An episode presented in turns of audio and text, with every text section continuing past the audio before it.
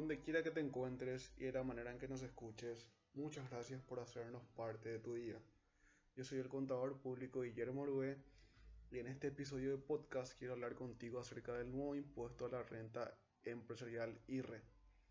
En este nuevo capítulo número 3, episodio número 3 del podcast de Guillermo Orue, está siendo presentado y auspiciado por mi persona, el contador público Guillermo Orue. Ofrezco servicios contables y asesoramiento tributario en general. Recordemos que a partir de este año 2020 está vigente la nueva ley número 6380 de modernización y simplificación del sistema tributario nacional. Esta nueva reforma tiene como uno de sus objetivos principales la formalización de muchos negocios y emprendimientos pequeños. Uno de los principales cambios que nos presenta el impuesto a la renta empresarial es la fusión de los antiguos impuestos IRASIS e IRAGRO en uno solo. También, otra de las variables que presenta el IRE es la división en tres segmentos principales. El IRE se divide en IRE general, IRE simple e IRR simple. Cuando hablamos de IRE general, encontramos a los antiguos impuestos IRASIS e IRAGRO.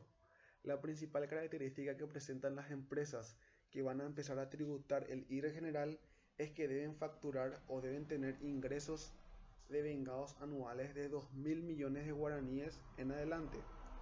Las SA y las SRL a partir de este año 2020 pasan a ser automáticamente contribuyentes del IRE general sin entrar a importar la facturación anual que tengan.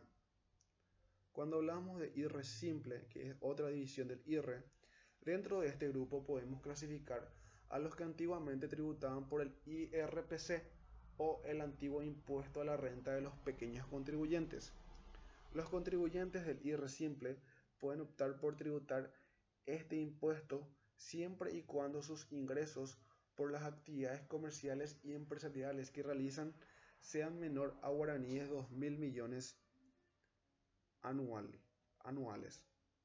Recordemos que de oficio la Secretaría de Estado de Tributación trasladó a los antiguos contribuyentes del IRPC como nuevos contribuyentes del IR simple. Si usted, apreciado contribuyente, apreciado oyente que nos escucha, quiere constatar esto, puede acceder hasta su perfil en el Marangatú y va hasta la sección de perfil, posteriormente va hasta la sección o hasta el sector de obligaciones y allí le aparecerá la obligación irresimple con la fecha de vigencia 1 de enero de este año 2020. El tercer segmento o la tercera clasificación que nos presenta el IRRE es el IRR simple. El IRR simple es una de las principales novedades que nos presenta este nuevo impuesto a la renta empresarial. Este régimen simplificado está destinado a aquellas empresas unipersonales cuyos ingresos brutos sean iguales o inferiores a 80 millones de guaraníes en el año. El IRR simple se crea con la finalidad de ayudar a aquellos pequeños negocios. La mayoría de los casos estos pequeños son, estos negocios son familiares y cuentan con un capital digamos que pequeño y lo quieren poner a trabajar en algún emprendimiento. El IRR simple tiene como finalidad ayudar a pequeños comerciantes como por ejemplo el despensero del barrio, la señora que vende remedios refrescantes y tereré en la esquina, al chipero, el jardinero que trabaja a domicilio y también a las, a las mujeres, las personas que realizan por ejemplo servicios de, de limpieza en los hogares. El IRR simple vino a ayudar a estos emprendedores dándoles más formalización. Una vez que estas personas, que estas personas gestionen y quiten para su RUC, una vez que estén formalizados, van a tener la posibilidad de poder acceder a créditos del sector financiero paraguayo como bancos, financieras o cooperativas.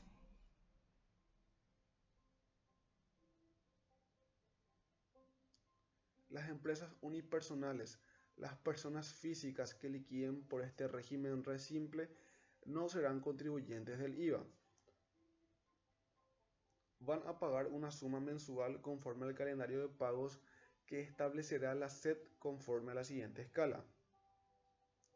Dependiendo de los ingresos que tengan este año eh, los contribuyentes del IRR simple, el próximo año van a pagar un monto fijo mensual.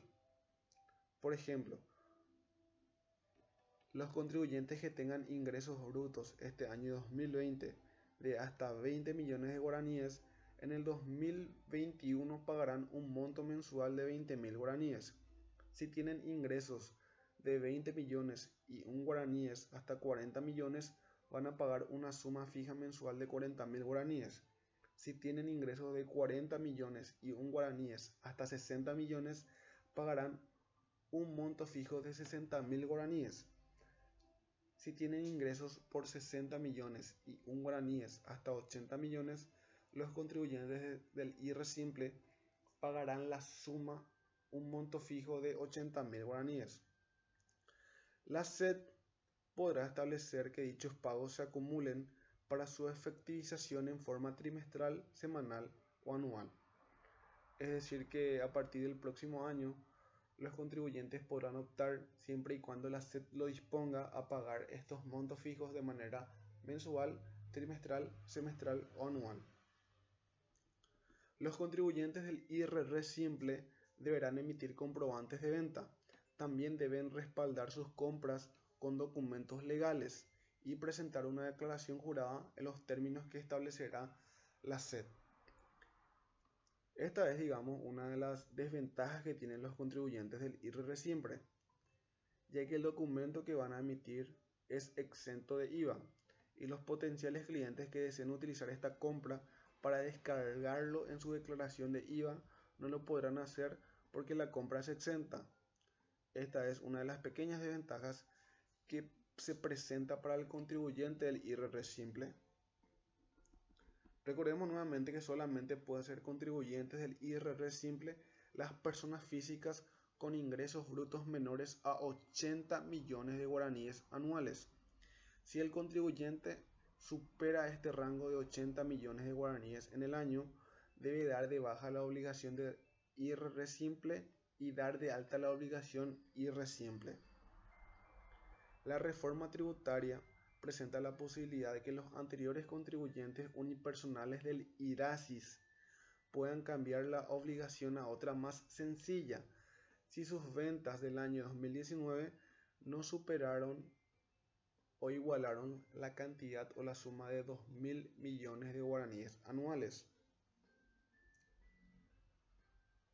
Los anteriores contribuyentes los anteriores contribuyentes del IRASIS. Los, anteriores contribuyentes unipersonales del IRASIS están obligados, estaban obligados a presentar estados financieros como parte de sus obligaciones tributarias. Al cambiar de régimen general, es decir, al cambiar de IRASIS a este nuevo régimen simple, las obligaciones de presentar estados financieros desaparecen en el Marangatu. Aquí lo que debemos resaltar es una cuestión muy importante a tener en cuenta por los contribuyentes. Que no sea obligatoria la presentación de los estados financieros no quiere decir que el contribuyente no esté obligado a tener una contabilidad y por ende contar con un balance anual y con estados financieros. Debemos tener en cuenta que el comerciante, que el contribuyente es un prestador de bienes y servicios y que no solamente se rige por la ley tributaria, también se elige por la ley número 1034 más conocido como la ley del comerciante. La ley, la ley número 1034, la ley del comerciante, en su artículo número 74 expresa taxativamente lo siguiente. Todo comerciante cuyo capital exceda del importe correspondiente a mil jornales mínimos establecidos para actividades diversas no especificadas de la capital está obligado a registrar en libros que la técnica contable considere necesarios una contabilidad ordenada, regular, adecuada a las características y a la naturaleza de sus actividades, que permita determinar su situación patrimonial y los resultados de su actividad. Deberá conservar además su correspondencia mercantil y la documentación contable que exija la naturaleza de su giro comercial. Resumiendo en pocas palabras, el contribuyente unipersonal y simple cuyo capital no exceda los mil jornales, sí está obligado a tener contabilidad, balances anuales y estados financieros, pero no está obligado a presentar esta información frente a la administración tributaria que es la SED. En el caso de que el contribuyente desea acceder a futuros créditos financieros, no debe olvidar de contar al día con su contabilidad y también de que esta contabilidad esté en regla, así como lo venía haciendo, ya que el banco, las financieras o los mismos proveedores pueden exigir esta información. Así como no está de más recalcar de que el contribuyente debe contratar siempre con un buen profesional contable para los menesteres mencionados anteriormente.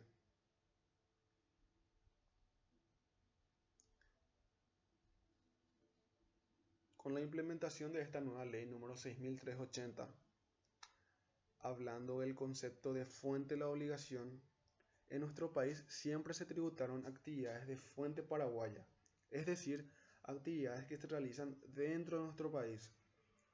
No tenemos incorporado el concepto de la renta, de la renta mundial, pero a partir de la implementación de la ley 6380 a partir del año 2020, que en su artículo sexto nos dice que aquellas empresas paraguayas que estén realizando actividades en el exterior deberán tributar impuestos sobre las ganancias aquí en Paraguay, siempre y cuando la Secretaría de Estado de Tributación proporcione algún mecanismo para evitar la doble imposición. Esto es en el caso de que las empresas paraguayas que, que se encuentren prestando servicios fuera del país ya hayan pagado algún tipo de impuesto sobre sus ingresos en el país en el cual, en el cual se encuentran prestando sus servicios.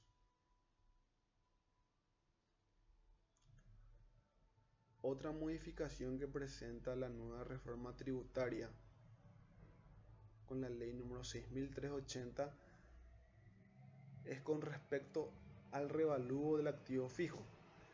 El revalúo del activo fijo a partir de este año 2020 con la nueva implementación de la ley 6380 ya no será obligatorio todos los años. El revalúo del activo fijo solo se estará realizando en aquel momento en que, en que, en que el índice de inflación supere el 20% de manera acumulativa a partir de la vigencia de esta ley. Supongamos que este año 2020 tengamos solamente una inflación del 5%, entonces las empresas no están obligadas a realizar el revalúo de los bienes del activo fijo. Otro tema de importancia es que el activo fijo va a tener que mantener un valor desde el punto de vista fiscal, es decir, de que no se va a depreciar de manera completa el activo fijo de la empresa.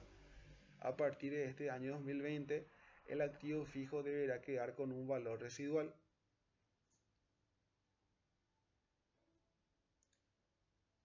Otro tema de importancia con respecto al impuesto a la renta empresarial, teniendo en cuenta la nueva ley número 6380, es la deducibilidad de los gastos, de ciertos gastos. Por ejemplo, a partir de este año 2020 existen ciertas partidas de gastos específicos que sumados entre sí no pueden superar el 1% de los ingresos brutos de la empresa. Como por ejemplo, las remuneraciones del personal superior, cualquier servicio contratado, aunque estos prestadores de servicios sean contribuyentes del IRP, también las donaciones y los gastos del personal. Estos conceptos nosotros, los, contadores, los debemos sumar y el total de estos conceptos hay que compararlo con el 1% de los ingresos brutos de la compañía. Si es que la sumatoria de estos conceptos es superior o supera el 1% de los ingresos brutos de la empresa, esa porción que supera el 1% será considerado como un gasto no deducible.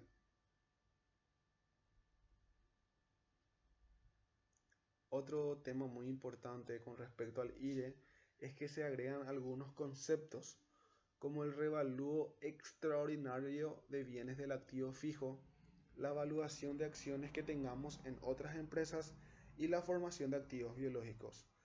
Esto se da para las empresas del rubro agropecuario.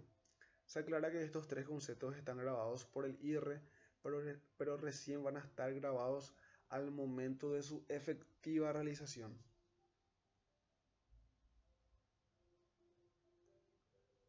En el caso de las pérdidas fiscales, con la implementación de esta nueva ley, las pérdidas fiscales podrán trasladarse a un siguiente ejercicio fiscal y podrán trasladarse hasta los siguientes cinco ejercicios y el límite de esas pérdidas que se considerarán como deducibles será del 20% de la renta neta anual. Por último, y cerrando con este segmento del impuesto a la renta empresarial, continuamos hablando del cierre del ejercicio fiscal.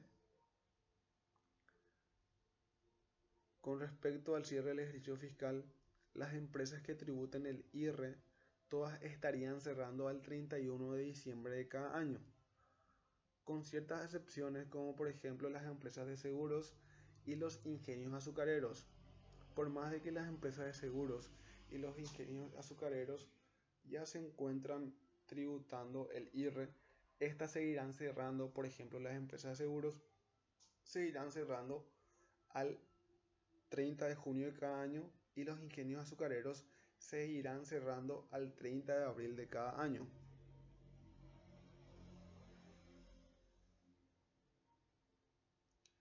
Pero en general, por ejemplo, las empresas del sector agropecuario y las empresas comerciales cerrarían todas al 31 de diciembre de cada año.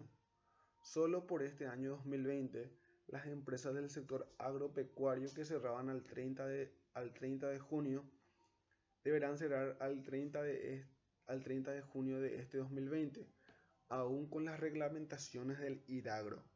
Posterior a esto deberán realizar la apertura del ejercicio fiscal al 1 de julio de 2020, ya con las reglamentaciones del IRE y volverán a cerrar el 31 de diciembre de este año. Va a ser todo un tema. Las empresas del agro tendrán un doble cierre fiscal y contable este año. De esta manera cerramos un nuevo capítulo del podcast de Guillermo Orue. Me siento muy feliz de haber compartido nuevamente con ustedes un nuevo capítulo del podcast. Este capítulo recuerden que está siendo auspiciado por mi persona. Soy el contador público Guillermo Orue. Ofrezco servicios contables y asesoramiento contable en general presto los siguientes servicios, apertura, cierre, suspensión de RUC, liquidación de impuestos en general, IVA, IRP, IR simple, IR simple. También realizo gestiones ante la SED, IPS y también ante las municipalidades.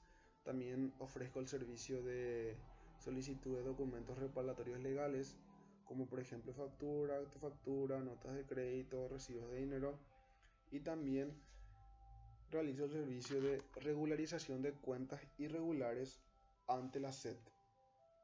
Recuerden que si tienen alguna duda sobre este nuevo impuesto a la renta empresarial o, o dudas sobre cualquier, sobre cualquier otro tipo de impuestos que estén en, nuestro, en, que estén en nuestra nueva ley número 6380, pueden realizarme una consulta al celular 0985 50 8874. Repito nuevamente, pueden realizarme cualquier tipo de consulta al celular 0985 50 8874. También pueden enviarme un correo electrónico al correo goconsultingpi20.gmail.com En mis redes sociales también pueden seguirme. Estoy en Instagram y en, Twitter como arroba Oru. En Facebook estoy como CP Y también pueden encontrarme en la plataforma de YouTube donde suelo alzar algún que otro material siempre dentro del ramo contable y tributario. Muchas gracias por haber compartido conmigo este nuevo episodio del podcast. Hasta un próximo episodio.